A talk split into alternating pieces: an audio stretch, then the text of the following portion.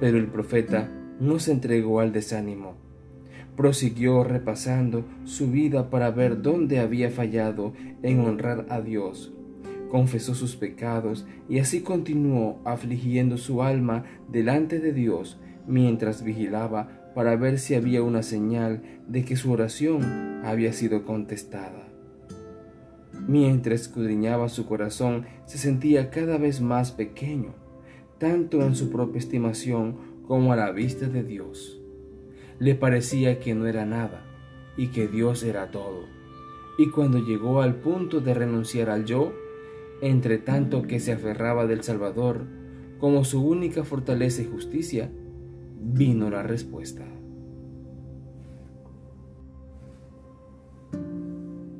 Tenemos un Dios cuyo oído no está cerrado a nuestras peticiones, y si ponemos a prueba su palabra, recompensará nuestra fe. Bienvenidos al audiolibro La oración.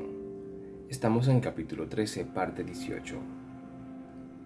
Quiere que todos nuestros intereses estén entretejidos con sus intereses y entonces puede bendecirnos con seguridad, porque no nos atribuiremos la gloria cuando la bendición sea nuestra, sino que daremos toda la alabanza a Dios.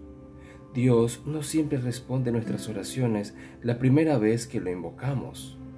Si así lo hiciera, daríamos por sentado que tenemos derecho a todas las bendiciones y favores que nos concede en vez de escudriñar nuestro corazón para ver si albergamos algún mal y si hay algún pecado fomentado, nos volveríamos descuidados y dejaríamos de comprender nuestra dependencia de Dios y nuestra necesidad de su ayuda. Elías se humilló hasta el punto de que no iba a atribuirse la gloria.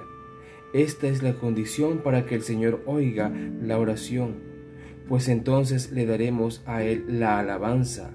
La costumbre de alabar a los hombres da como resultado grandes males. Se alaban mutuamente y así los hombres son inducidos a creer que les pertenecen la gloria y la honra. Cuando exaltáis al hombre, colocáis una trampa para su alma y hacéis exactamente lo que Satanás quiere que hagáis. Debéis alabar a Dios con todo vuestro corazón, vuestra alma, capacidad, mente y energía, pues solo Dios es digno de ser glorificado. El siervo vigiló mientras oraba Elías. Seis veces volvió de su puesto de observación diciendo, No hay nada, no hay ni una nube, no hay señal de lluvia.